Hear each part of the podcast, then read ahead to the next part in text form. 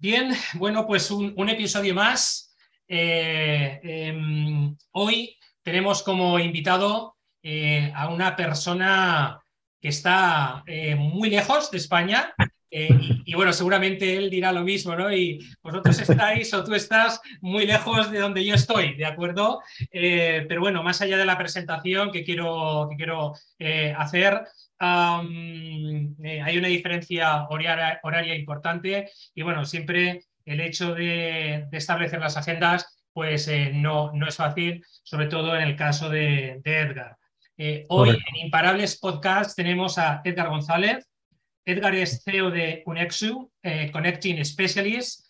realmente Unexu es una consultoría global de negocios que opera a nivel internacional. Edgar, he querido simplificar, aunque Edgar eh, es mucho más, pero a lo largo de la entrevista, si te parece, ¿vale? Pues iremos eh, profundizando en las distintas, en las distintas cosas. Eh, Edgar, ¿cómo estás? Excelente, Javier. ¿Y tú qué tal? Estamos todo muy bien de este lado, México. Pues nada, pues la verdad es que bien. Bueno, decirte que, mucho calor eh, todavía por aquí, por, por Valencia. Yo tengo ganas tremendas de que venga el fresquito, que lo llevo muy mal el calor, pero bueno, se ve que todavía no toca. ya llegará, ya llegará. ya llegará, efectivamente.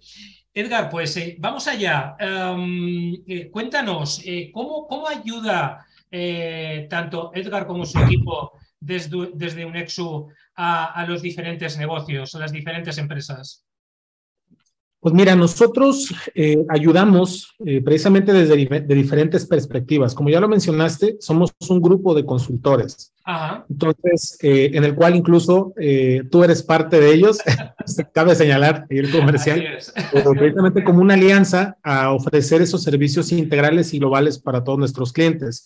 Nosotros ayudamos de forma integral porque en el proceso de acompañamiento empresarial que hacemos y asesoría y mentoría, vamos identificando oportunidades y buscamos precisamente especialistas que ayuden a atender de forma puntual necesidades de nuestros clientes para ayudar de forma acelerada a que se logren sus objetivos.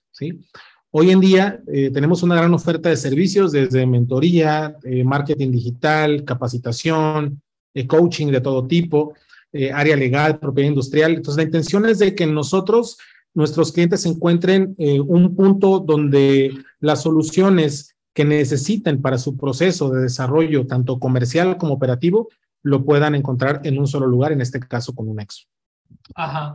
Eh, Edgar, desde tu experiencia profesional, que es de, muchos años, ahora nos irás contando, ¿dónde ves ¿no? que realmente eh, las organizaciones hoy en día necesitan un mayor apoyo. Bueno, está claro que en diferentes partes, ¿no? en los diferentes departamentos, pero mm, eh, con tu experiencia profesional, el track record que llevas, eh, ¿dónde ves que hoy en día, ¿vale? Con todo este nivel de incertidumbre que estamos viviendo a nivel mundial, es donde realmente hay una mayor demanda ¿no? de, un servicio en concreto?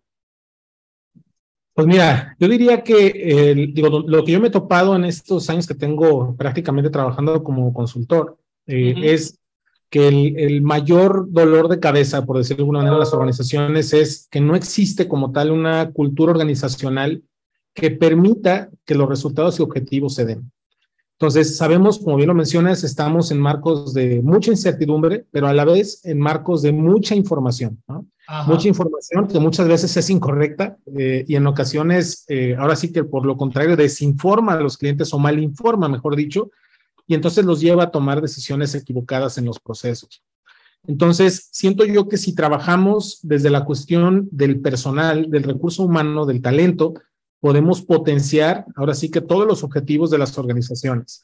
Pero fíjate que en ese mismo proceso, eh, uno de los retos que me he topado es que muchas empresas no saben eh, ni siquiera con claridad a dónde quieren ir. Entonces, desde un punto de vista de consultores, tú llegas y preguntas, a ver empresa, dime hacia dónde quieres ir, qué quieres lograr, cuáles son tus objetivos, y muchas veces no te saben más que responder, pues quiero pues, hacer dinero, quiero sobrevivir, pero no hay un objetivo que, vaya más allá y que precisamente permita que el colaborador, los empleados a, todos los niveles se sumen con una ideología y con una estrategia para lograr objetivos. Entonces creo yo que ese es el principal reto, formar una cultura organizacional, forjar un liderazgo basado en valores que permita que los objetivos comerciales y operativos de forma inercial se logren por estar comprometidos con una visión clara y objetivos y metas establecidas por las empresas. Qué interesante. Cuando comentas eh, este reto desde un punto de vista global a nivel de cultura organizacional, eh, has hablado ahora del liderazgo basado en valores, ¿no? Eh, yo, Edgar, me encuentro em, todos los días, bueno, más allá, ¿vale? Que efectivamente estoy muy de acuerdo cuando dices, ahora hay una cantidad de información abrumadora que muchas veces dices, bueno, se convierte en desinformación, ¿no? Y esto también altera, como digo yo, las mentes de, las personas, ¿no? Totalmente. Eh, eh, has tocado un tema que para mí es clave, el liderazgo, ¿no? Es decir, ¿cómo vives tú o en los proyectos eh, que has desarrollado y que desarrolláis hasta la fecha el nivel de liderazgo real que hay en las organizaciones? Luego yo también te compartiré, ¿no? El que me encuentro, ¿no? En este lado, en, España, pero, pero ahí en México, ¿no? Y, en, otros, en otros países donde opera Onexu, eh, ¿cómo veis el nivel de liderazgo? Fíjate que el tema del liderazgo, eh, a lo largo de todos estos años yo he observado que muchas veces eh, tenemos un concepto erróneo de liderazgo. Ajá. Y a lo que voy es, precisamente ese liderazgo basado en valores parte de tener un objetivo claro de hacia dónde queremos ir. Si tú no tienes definido a dónde quieres ir, a dónde quieres llegar, qué quieres conseguir, pues difícilmente vas a poder guiar a todo un equipo de colaboradores. Entonces, creo que yo lo que he detectado es que en, el liderazgo que actualmente se está viviendo en diferentes organizaciones a las cuales brindamos servicios, es que no tienen con claridad definido eso. ¿Y por qué? Porque, repito, muchas veces la cantidad de información abrumadora te dice que el éxito está basado en lograr muchísimas ventas, ¿no? El éxito está basado en lograr muchísimos clientes. El éxito está basado, o sea, eh, ahora sí está muy distorsionado como tal el concepto. Entonces, por eso las personas al momento que les preguntas, bueno, ¿tú qué quieres? ¿Hacia dónde quieres dirigirte? ¿Qué quieres conseguir? Pues una pregunta donde se traba, ¿no? Y me consta, o sea, dueños de negocios, de empresas transnacionales, de repente es, es que no tengo claridad, es que eh, la gente dice que lo debo ir por este tipo de segmento de mercado. Yo siempre le pregunto, bueno, ¿y qué quieres tú? O sea, ¿qué es lo que verdaderamente a ti te mueve? Porque en la medida de que sea auténtico tu liderazgo, eso se vive, se siente y se palma, ¿no? Y, se palpa. Y la realidad es de que la gente va a notar cuando tu liderazgo no es auténtico. Y entonces van a decir, es que esta persona me quiere llevar al hoyo porque dijeron en las noticias que el hoyo es lo máximo, ¿me explico? Entonces, es ahí donde entonces de repente empieza a distorsionarse el sentido del liderazgo. Entonces, creo que todo parte de la esencia de a dónde quiero yo ir, a dónde quiero dirigirme para entonces poder dictar una visión, poder compartir, poder vivir eh, y transmitir esa, eh, esa dirección de forma auténtica, de forma eficaz a los colaboradores. Creo que eso es lo que mejor ha funcionado, pero sí, repito, el reto siempre está en que no hay claridad por la cantidad abismal de información disponible. Comentabas antes, wow, em, es cierto, ¿no? Eh, más ventas, y más, más, más, ¿no? Cuando, cuando justamente debe ser lo contrario, ¿no? Menos es más, ¿no? Eh, es. Menos, eh, cuanto más simplificado, ¿no? puedas crear un modelo de negocio, Edgar, más posibilidades tienes de que sea más rentable, de que lo optimices mucho mejor, bueno, etcétera, etcétera, ¿no? Sí. Sí, y, y fíjate que muchas veces cometemos el error también de los números, que de repente los números, que por supuesto son importantes las ventas, digo, yo no estoy en contra de eso, ni mucho menos, pero lo que voy es que eh, en muchas ocasiones hay empresas que están vendiendo muchísimo, están facturando muchísimo, pero realmente sus márgenes son muy pobres, ¿no? O sea, sus márgenes son mínimos. Y si bien hay, un, hay una estrategia de todo el tema de mercado de escala o la parte de volumen, la realidad es que eh, cuando analizamos los modelos de negocio y hacemos ajustes y encontramos una forma que sea más óptima y que sea verdaderamente escalable y que no que cada que quieren arrancar una nueva operación sea una pesadilla para todos, ¿no? Dolores de cabeza, eh, pérdidas, eh, ahora sí que gigantescas en los, en los arranques de, de nuevas localidades, etcétera. Creo que es ahí donde verdaderamente podemos hacer y apoyar a las organizaciones.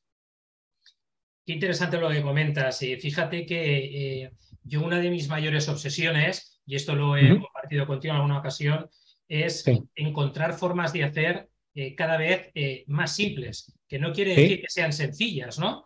Pero efectivamente, ¿no? El eterno debate, volumen o rentabilidad, ¿no? Y esto parece ser que fíjate que el debate está ahí, eh, bueno, pues desde hace muchísimos, muchísimos, muchísimos años y todavía eh, gran parte del empresariado y de los directivos están ahí, ¿no? La pelea entre ese volumen que tú mencionabas, ¿vale? Y, la rentabilidad, ¿no? Oye, pues sí, en vez de tener 100 clientes, tengo 25, pero son muy, muy, muy, muy rentables, pues probablemente. Lo que pasa, yo creo que, no sé qué opinas aquí, puede ser que, que, entren en modo pánico, decir, ye, ye, ye, ye, yo no puedo, yo necesito cuanto más, mejor, ¿no? Porque si tengo 25 y ocurre algo como que se me puede tambalear la cosa. ¿Qué opinas en este sentido, Edgar?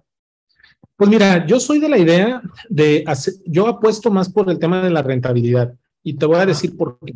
Hace muchos años, bueno, digo muchos, 15, eh, este, cuando estuve al frente de grupos de ingeniería, cuando todavía estaba en mi, eh, digamos, como, como eh, trabajando para una empresa como empleado, Estuve al frente de grupos de, ingeniería, de desarrollo de eh, equipos de prueba y automatización.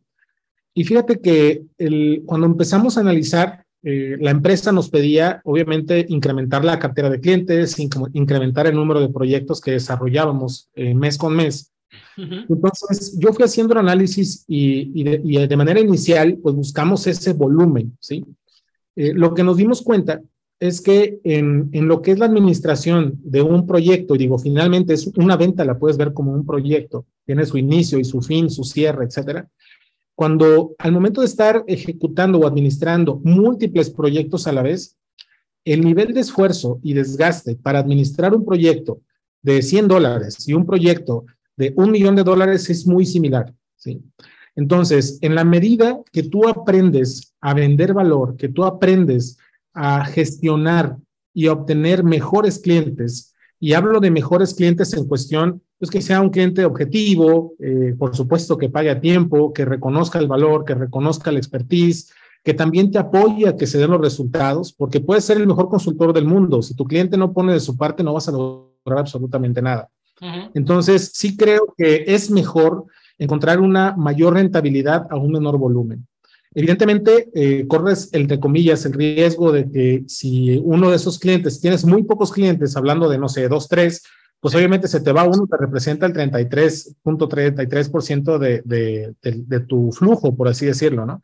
Entonces, sí creo que también no hay que pecar de exagerados, ni para abajo ni para arriba, es decir, ni tan poquitos, pero tampoco muchísimos, porque es más difícil administrar. O sea, siempre va a haber situaciones especiales donde algún cliente pudiera estar molesto, ¿no? De repente, en, un, en una, eh, digamos, en una, en un pool de 25 clientes, pues probablemente dos, tres estén molestos. En un pool de 150, 200, te quiero ver manejando 50 quejas al mismo tiempo.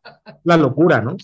Entonces, sí creo yo, o sea, de manera muy particular, yo apuesto más hacia el lado de la rentabilidad, porque minimizas el tema administrativo, ofreces una mayor calidad eh, y atención en el servicio y los clientes valoran muchísimo eso. Totalmente de acuerdo. De hecho, em, a mí una de las cosas, eh, Edgar, que más me llama la atención eh, cuando ves las webs ¿no? de diferentes compañías, caray, todas están orientadas 100% al cliente. Sí. Todas son customer centric. Pero eso sí, como dices tú, ten un problema y ahí es donde realmente te das cuenta si son customer centric o están orientados 100% al cliente, ¿no? Esto, esto, es alucinante, ¿no? Porque, porque dices, claro, de cara a la galería, pues eh, la pomposidad esta está muy bien, pero como bien dices tú, es decir, al final uno se diferencia también por esa excelencia en el servicio, ¿no? Sí, sí. Y fíjate que los clientes valoran muchísimo eso. Digo, yo, a mí me ha tocado ver digo, empresas con las cuales yo no estoy trabajando directamente, pero me ha tocado verlas ahora sí que como usuario o como cliente, que de repente digo, mira, este, esta, esta empresa, eh, qué buena estructura tiene, qué buen concepto tiene, pero empiezan a crecer, ¿sí? Se empiezan a desbordar en volumen y todo, esa, todo ese valor que yo como usuario, como cliente vi, pues se va al suelo, ¿no? Entonces, bueno, es que antes me daban ese tipo de atención, antes se preocupaban, me resolvían en un día, o en un par de horas y ahora tardan semanas o meses, ¿no? Entonces, sí creo que es importante que todas las empresas analicen muy bien cuáles van a ser esos paths de crecimiento, porque si empiezan a crecer y, y realmente el modelo no está optimizado, es decir, no está preparado para ser escalable, es, va a ser una pesadilla, ¿no? Vas a perder muchos clientes en el proceso y la realidad es que recuperar una situación de mala reputación, tú sabes que es dolorosísimo. Sí. O sea, es muy, muy doloroso, eh, sobre todo porque, en, eh, digo, en todas las culturas, eh, digo, el ser humano es muy comunicativo, digo, todo lo malo lo multiplica por siete, y todo lo bueno tristemente se lo guarda lo replica dos o tres veces, ¿no? De hecho, he visto ese estudio recientemente y siempre lo comento porque esa es la realidad. O sea, la, la, gente realmente va a maximizar todo aquello que hagas mal. Lo que hagas bien, pues lo va a compartir, pero realmente no, no te va a hacer una fiesta, ¿no? Ah, pero no lo trates mal porque ahí sí se arma, ¿no? Entonces, sí hay que ser muy cuidadosos en el cómo establecemos un plan de crecimiento para que precisamente no se pierda la esencia de la empresa en el proceso y no empiece a comprometer tanto la calidad en el servicio y la calidad en la atención. Fantástico. Edgar, eh, de empleado a emprendedor. Eh, bueno, eh, ¿qué es lo que te hace pegar el salto? porque esto, ah, bueno, hay mucha gente que quiere hacerlo, pero también al final se queda en eso, ¿no? En, una, en un tema, en un mar de intenciones y nunca pegan el salto. ¿Cuándo pega el salto, Edgar? Y, y, por qué no decide pegar este salto? Cuéntanos. Mira, te, te, cuento. Eh, fíjate que en 2019 eh, yo estuve trabajando, digo, fue mi último, mi último empleo. Estuve trabajando para una empresa que igual en el giro que de donde tengo mi, mi mayor expertise en el área comercial de temas de manufactura electrónica. Eh, yo vendía equipo para ensamble de tarjetas electrónicas, equipo de inspección, robots, etcétera. Entonces, hubo un momento en el cual eh, yo estaba en esa disyuntiva de, bueno, ¿qué voy a hacer? Eh, siempre he tenido ese interés por emprender. Eh, toda mi vida he tenido un negocio alterno, un negocio paralelo que está derivado, o más bien, ahora sí que indicado o alineado a la música. Ahorita te platico también un poco de eso. Ah, este, pero yo quería, de alguna manera, en la parte empresarial, ¿sí? en la parte eh, de emprendedor y dije, es que yo quiero tener un negocio propio, ¿no? Quiero hacer algo eh, que precisamente me permita desarrollar otro tipo de habilidades, eh, tener mayor libertad, tanto emocional, financiera, en todos los sentidos, ¿no? Entonces, en 2019 me, me, topé con esa disyuntiva donde tenía que decidir qué iba a hacer, porque estaba yo comenzando a dar capacitaciones de ventas, precisamente con la intención de ir, irme midiendo, ir midiendo terreno de precisamente qué tanta aceptación y qué tanta necesidad eh, como tal había de lo que yo estaba proyectando, eh, era un área de oportunidad. Efectivamente fue un área de oportunidad y entonces tomé la decisión de, como dicen por ahí, aventarme sin paracaídas en un momento muy complicado, eh, que precisamente era la pandemia. Entonces dije, ¿saben qué? lo tengo que hacer. Si sobrevivo en este periodo de la pandemia, voy a sobrevivir a condiciones mejores, ¿no? Futuras. Entonces, esa fue mi forma de pensar en su momento, la verdad sí fue complicado, eh, pero al final creo que tomé una muy buena decisión, digo, ya prácticamente son tres años que he estado enfocado en, mis proyectos, siendo uno de ellos y el principal, un Unexu, y precisamente eh, ahora sí que mi invitación es, eh, tienes que encontrar precisamente qué es lo que va a permitir que tu motivación no decaiga, ¿no? No va a haber nadie más, esa es la realidad, que tú mismo que te recuerde por qué estás haciendo las cosas. Si la motivación es mucho más fuerte que tus miedos, la realidad es de que vas a triunfar, ¿no?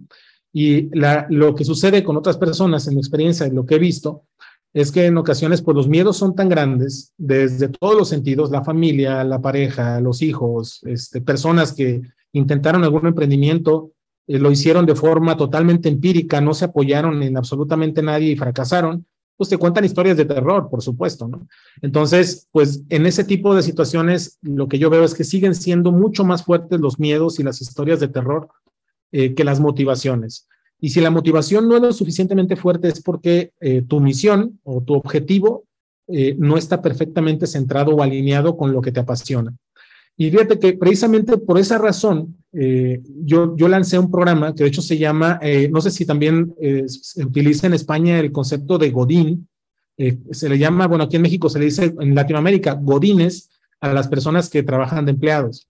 Entonces. la verdad es que lo desconozco, Edgar. Creo que es la primera vez ¿eh? que, lo he escuchado. ¿eh?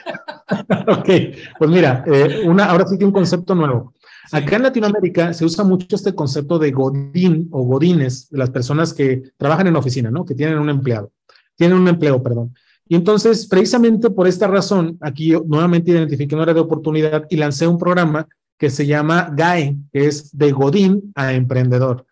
Y es precisamente eh, un plan de tres meses para acompañar a los godines que no se animan a dar ese salto. Qué bueno, qué bueno. cómo, cómo iniciar, eh, cómo encontrar esa verdadera eh, motivación, cómo, cómo estructurar el proyecto, cómo hacer su producto mínimo viable, cómo analizar el modelo de negocio para poder arrancar un, así que un emprendimiento. obviamente, yo siempre les digo eh, a todos, eh, podemos arrancar tan grande como tú quieras, pero lo importante es que vayan ganando confianza en el proceso. Entonces, ha sido, ha sido gratificante y muy interesante. De hecho, estamos por lanzar eh, una siguiente ronda, porque si hay mucha gente con esa inquietud, fíjate, yo sí veo que muchas personas tienen el interés de hacerlo, pero repito, son más grandes sus miedos y temores y son los que lo bloquean para, para seguir adelante. Qué bueno, qué bueno. Godiners. Eh, bueno, un nuevo concepto. Eh, no, dicen ¿no? que siempre te acostarás, ¿vale? Sabiendo una cosa más, ¿no? Pues bueno, hoy me voy a acostar sabiendo una cosa más, ¿no? Aparte de otras, cosas que estás compartiendo con nosotros que son, que son estupendas y muy, muy interesantes. dentro de este salto que pegas, es decir, eh, ¿cuál fue el mayor miedo que tuviste si es que tuviste un miedo inicial, ¿vale? Que te hizo como estar, que tiro para adelante, que tiro para atrás. Igual no, ¿eh? O, eh, como bien dices tú, esa palanca motivadora que dijo, oye, déjate de historias, Edgar, eh, vamos para adelante, como comentabas el tema de la pandemia, y que me parece muy interesante lo que has dicho, ¿no? Es decir, eh, hay una palanca que tiene que ser de motivación que debe ser mucho, ¿vale? Más dinámica, más ágil, más potente que el miedo, porque si no, evidentemente no da el paso. Pero en tu caso particular, ¿viviste algo con mayor inquietud o mayor miedo en este sentido cuando te lanzaste? Sí, mira, te, voy a platicar. Antes de este último empleo, yo ya había tenido un intento de emprendedor. Sí. Y precisamente eh, ese fue un intento fallido, este, obviamente eh, lleno de aprendizajes, pero finalmente fue algo que no funcionó. Ajá. Eh, este fue un proyecto que prácticamente duró seis meses y aprendí mucho porque en su momento empecé a desarrollar un proyecto, y vuelvo a lo mismo de la, de la cantidad de información abrumadora, de lo que muchos, ah, ahora sí que externos me decían, es que yo veo que tú deberías hacer esto, ¿no? Es que yo creo que tú deberías poner una empresa de esas características. Entonces fue tanta la programación de estar escuchando eh, tantas de esas recomendaciones que decidí tomar la idea que no era propia, ¿sí? Y la empecé a desarrollar. Entonces, al momento de desarrollarla, eh, lo que sucedió es que, eh, y te platico porque sobre todo esto es importante para todos aquellos que quieran emprender, eh, ahora sí que yo me fui a lo grande. Yo renté oficinas en un, centro comercial, compré mobiliario, compré equipo de computadora, compré muchísimas cosas, contraté alrededor de siete personas. Entonces, digamos, empecé, sí pensando en grande, que no está mal, pero la realidad es que tienes que hacerlo de forma gradual, porque si no, el tema del flujo, pues te termina comiendo, ¿no? Entonces, eh, con esta situación, eh, yo abrí operaciones en un junio y tuve que cerrar en diciembre. Pues realmente fue eh, un periodo muy caótico porque las cosas no resultaron como yo las había planeado. Y entonces, de ahí rescaté todos los aprendizajes precisamente posibles. Y en mi segundo intento de emprendedor, pues mi mayor miedo era que volviera a suceder, ¿no? Entonces, sí tuve miedo, por supuesto, eh, pero era más la motivación de decir, ok, ya lo hice una vez, o ya lo intenté una vez, no funcionó, eh, eh, analizo por qué no funcionó, qué errores cometí en el proceso, ¿no? ¿Cómo transformo esos errores y ese fracaso, que es una palabra fuerte, pero al final tenemos que decirlo como es? ¿Cómo transformo ese fracaso en un aprendizaje verdadero que me permita maximizar el éxito en esta segunda vuelta? Y eso fue lo que a mí me permitió eh, siempre estar eh, con la vista al frente, eh, siempre estar todos los días haciendo planes de qué hice ayer que me funcionó, qué puedo hacer mejor. y realmente no esperar a que suceda algo catastrófico para ponerte en acción. La realidad es de que en ningún momento en ese primer intento de emprendimiento que tuve, bajé la guardia, pero la realidad es de que sí hubo un momento particular donde ya se salió completamente de control y ya no fue como tal sostenible. Entonces, sí creo que vale la pena que al momento de, de emprender, primero, si no estamos completamente seguros de que ese proyecto es nuestra esencia, es decir, que sale de nuestro, ahora sí que nuestro, nuestro cerebro y nuestro corazón, ambas cosas, creo que lo mejor es pensarlo dos veces. Porque muchas veces, y creo que sucede también en el ámbito familiar, ¿no? Terminamos estudiando lo que querían nuestros papás que estudiáramos, ¿no? Pero en este caso, yo terminé haciendo una empresa de lo que todos los demás creían que debería hacerla, ¿no? Por la experiencia que tenía, etcétera, ¿no? Entonces, sí es sumamente importante que, que analicemos antes de, dar este inicio, porque si es un, eh, si es un, eh, un camino, eh, ahora sí que una vereda, por supuesto, llena de retos, y que si la motivación no es lo suficientemente fuerte, es muy probable que desistan en el proceso. Entonces, yo los invito a que sí siempre hagan ese análisis de conciencia verdaderamente, a ver, ¿esto es lo que yo quiero o es lo que quiere mi vecino? ¿no? ¿Eso es lo que yo quiero o lo que quieren mis padres? Entonces, yo les aseguro que si verdaderamente encuentran algo que está alineado a lo que ustedes quieren, les va a ir excelente y van a superar cualquier obstáculo. Qué maravilla. Oye, nos hablabas antes de la música, eh, Edgar, eh, y esto conecta directamente con algo que siempre, ¿no? Eh, me, gusta, me gusta preguntar a, mis invitados, ¿no? Es decir, ¿qué, hobbies tienes, ¿no? O qué es lo que te alimenta ¿vale? El alma, ¿no? Por así decirlo, fuera de lo que es el, el, territorio eh, profesional. Cuéntanos, por favor. Sí, mira, te platico. Yo tengo toda la vida formando parte de un grupo musical familiar. Ajá. yo empecé tocando desde los cinco años, este, al lado de mi papá. Este, mi papá también, mi papá toca teclado y trompeta y me fui, a, fui aprendiendo ahí del negocio. Este, empecé bailando ahí en las fiestas y ya luego me aprendí una que otra canción y pues sí encontré en la música una verdadera pasión. Eh, prácticamente eh, desde que empecé a, trabajar de manera profesional fue adquiriendo equipo y entonces hoy en día tengo otra empresa que se llama Soy, ZOI, y esta empresa se dedica a proveer servicios eh, musicales. hacemos renta de equipo de audio, iluminación, pantallas y ofrecemos servicios de DJ, solistas, eh, duetos, grupos musicales y también eh, talento profesional. Y fíjate que particularmente eh, a mí, digo, uno de los instrumentos que más me gustan, que son los que más practico, es el saxofón. Entonces, este, ese instrumento, la verdad es que me, me encanta, me relaja muchísimo y, aparte, pues es, es, otra forma de generar un ingreso alterno, ¿no? Porque digo, sí lo hago por hobby, por, hobby, por supuesto, eh, pero encontré una forma también de monetizarlo y por qué no hacerlo, ¿no? Fantástico. Oye, qué pena, ¿eh? Qué pena no, haber sabido esto de la música, ¿vale? ¿Eh? Cuando, cuando he investigado con mayor profundidad y sobre todo el tema del saxofón, ¿eh? Porque si hubiera pedido, oye, eh, lánzate, ¿no? Y, y ¿sabes? O, o, lanzan una pieza de música, aunque sea cortita. Bueno, en otra ocasión seguro que será. Seguro que claro Que sí. Fenomenal. Edgar, em, vale. Eh, nos has comentado ¿no? ese, ese primer intento fallido ¿no? y sobre todo la importancia que tiene el, fracaso eh, eh, y evidentemente sacar pues, los aprendizajes necesarios para, para, que eso no se te enquiste ¿no? y sigas hacia adelante. dentro de esto, es decir, ¿qué mentalidad consideras? Porque tú sabes que ahora se habla mucho de mentalidad fija contra mentalidad de crecimiento, ¿no? Oye, es decir, eh, todo el mundo no tiene mentalidad de crecimiento, eh, tampoco es que esté asentado exclusivamente en mentalidad eh, fija, pero, pero ¿qué cosas hace Edgar, ¿vale? a nivel de mentalidad, ¿qué enfoques le da a su día a día para estar en ese proceso de mejora constante y de ser mejor, ¿no? cada día, Edgar. Pues mira, eh, yo sí creo que es sumamente importante siempre estar consciente de que por mucho que nos preparemos, la realidad es de que siempre va a haber eh, una forma de, adquirir mayor conocimiento que nos permita precisamente tomar mejores decisiones.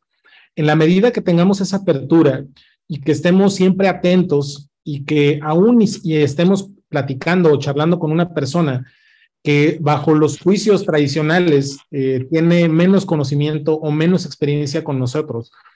y si tenemos esa apertura de decir, bueno, quiero analizar qué puedo aprender de esta persona, yo estoy seguro que eso eh, va a permitir que tengamos una, una estructura que esté siempre abierta al aprendizaje, que esté siempre adquiriendo conocimientos nuevos y aprovechándolos para aplicarlos en nuevos negocios, en nuevos proyectos, en nuevas necesidades.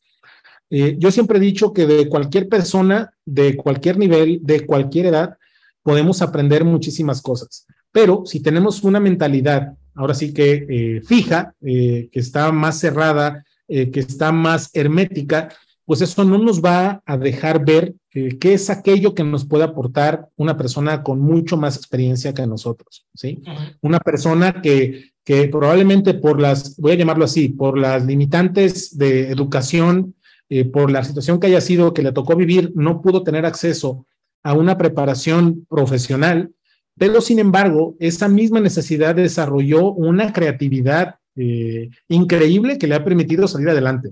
Entonces, yo sí creo que si tenemos ese mindset precisamente de crecimiento, nos va a permitir cada vez ir adquiriendo nuevas herramientas, cada vez ir adquiriendo nuevos conceptos que nos permitan atender y afrontar de manera más efectiva cualquier situación a la que nos enfrentemos en el futuro.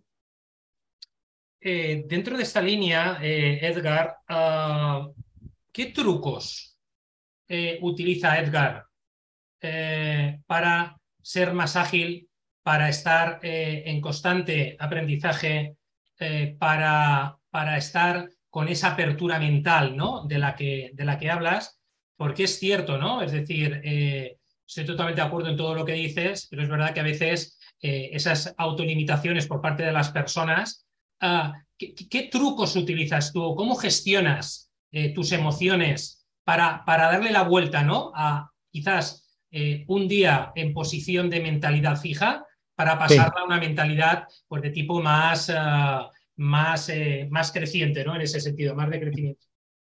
Sí, yo creo que todo parte de, precisamente una postura de humildad, ¿sí? De reconocer cuáles son esas eh, capacidades que tengo, de reconocer que por supuesto también se tienen ciertos talentos, pero cómo podemos maximizar esos talentos de la mano de toda la información eh, que tenemos eh, disponible y a la mano en cuestión de experiencia, en cuestión de, eh, ahora sí que de experiencias que nos ha tocado vivir, ya sea con personas de otros países, incluso en tema cuando estamos viajando. Siempre me gusta ser muy observador y algo que a mí me funciona muchísimo es, me gusta ser siempre proactivo. ¿Proactivo en qué sentido? si yo voy a ir a un viaje de negocios a algún otro país, trato de estudiar lo más que pueda sobre la cultura, evidentemente para no cometer un error que haga sentir incómodo a mi cliente o a la persona que estoy visitando, y también para entender cómo es, o sea, cuáles son las actividades más importantes en esa zona y, ver cómo es que ellos hacen un aprovechamiento eh, de los recursos que tienen alrededor para poder sacar adelante ese, ese país, esa comunidad. Entonces, creo yo que esta, esta proactividad y el tomarte el tiempo de analizar a la persona, eh, de analizar alguna ciudad que vas a visitar, tiene mucho peso y valor, porque claro que cuando de repente hay algún concepto que, que otra persona se da cuenta que tú tuviste la calma de estudiarla, que tuviste la calma de atenderla, pues es un gesto de total cortesía y esto a me permite que las barreras de comunicación se vayan al suelo y que precisamente haya una fluidez muy tranquila, haya una empatía total en el proceso. Y tú sabes que en el proceso de comunicación, si se tiene empatía, esto favorece absolutamente que todo fluya de manera muy natural. Entonces, eso es lo que mayormente eh, yo aplico y repito, todo bajo el concepto de la humildad, siempre teniendo claro que eh, pese al mayor conocimiento que tengamos y a que todos los días nos preparemos y, y hagamos lectura, etcétera, siempre tener esa apertura a que alguien más pueda hacer algún aporte de valor, alguna situación y que la podamos aplicar ya en, la vida diaria. Fantástico, Edgar. Eh, estamos ya finalizando. Eh, me, gustaría, me gustaría saber, bueno, cómo, cómo, cómo se puede contactar con un EXU, ¿no? Es decir, cómo pueden contactar con Edgar ¿vale? Cómo pueden contactar con, eh, con, un Exu eh, como marca eh, empresarial. y, sobre todo, es decir, cómo, por, por, cerrar ¿no? la, la, entrevista, lo comentabas también al principio, es decir, finalmente, gracias a un EXO podemos conseguir X cosas, ¿no? yo creo que con esto podemos finalizar la entrevista de hoy y, y bueno, y agradecerte, Edgar, pues eh, tu tiempo, eh, eh, porque sé que tienes una agenda muy, muy, muy apretadita, ¿de acuerdo? Cuéntanos, ¿cómo podemos contactar contigo? Mira, pueden, pueden directamente contactar a la, a la página de nosotros, es unexu.com. Ahí en unexu.com vienen nuestros, mi, mi, correo de contacto, viene también ahí mi teléfono celular al momento de hacer contacto por WhatsApp. Y también tenemos redes sociales, ¿no? Unexu Connecting Specialist, estamos en Facebook, en Instagram, estamos en LinkedIn también. Eh, tenemos un canal de YouTube donde tenemos algunas cápsulas precisamente eh, relacionadas a lo que estamos platicando, ¿no? Al tema del emprendimiento, al tema de desarrollo de habilidades comerciales, eh, comunicación, incluso algunas fábulas, llamo yo, este, algunas anécdotas ahí de, de vida que precisamente eh, comparten eh, cosas que yo considero de valor y que algunas personas le pueden hacer clic y a darles esa energía, a darles esa fuerza que se necesita para tomar decisiones, ¿no? Que muchas veces, repito, nos detienen por los miedos, los temores. Hay que aprender a dominarlos. No es sencillo, este, por supuesto. Digo, si no, todo el mundo, todo el mundo estaría lleno de emprendedores. Este, pero sí es un camino que me atrevo a decirlo y, para exhortarlos, invitarlos, que es muy gratificante en todos los sentidos. Entonces, ojalá que, eh, que todos ustedes hayan encontrado eh, valor en esta entrevista. Yo muy agradecido también contigo, Javier, por la oportunidad de que nos, nos hayas eh, invitado y que estemos llegando ahora sí que a oídos de España. Este, me da muchísimo gusto. Ojalá que próximamente podamos hacer algún evento presencial donde podamos visitarlos por allá. Y por favor también escríbanos eh, edgar.gonzález.unexo.com eh, si en tu empresa necesitas algún apoyo, lo que sea, con gusto podemos platicarlo y estoy completamente abierto a dar alguna plática. También eh, probablemente podamos iniciar de manera virtual, este, pero eh, con todo gusto podemos apoyar en alguna conferencia que necesiten. Muchísimas gracias. Fantástico, Edgar. Pues de nuevo, reitero, gracias por tu tiempo. la verdad es que bueno, ya has visto cómo pasa el tiempo, ¿eh? eh, eh empezamos, empezamos, eh, parece que tenemos ahí todo un mundo, pero, pero dices de repente, y ya está, ya se ha terminado. Es decir, la verdad que un gusto, ¿no? haberte tenido por aquí. seguro, seguro que habrá, sabes, más oportunidades ¿no? para volver a conversar y sobre todo que nos tengas al tanto ¿no? de, de la evolución, no solamente tuya, sino también de, de, de UNEXU en este sentido.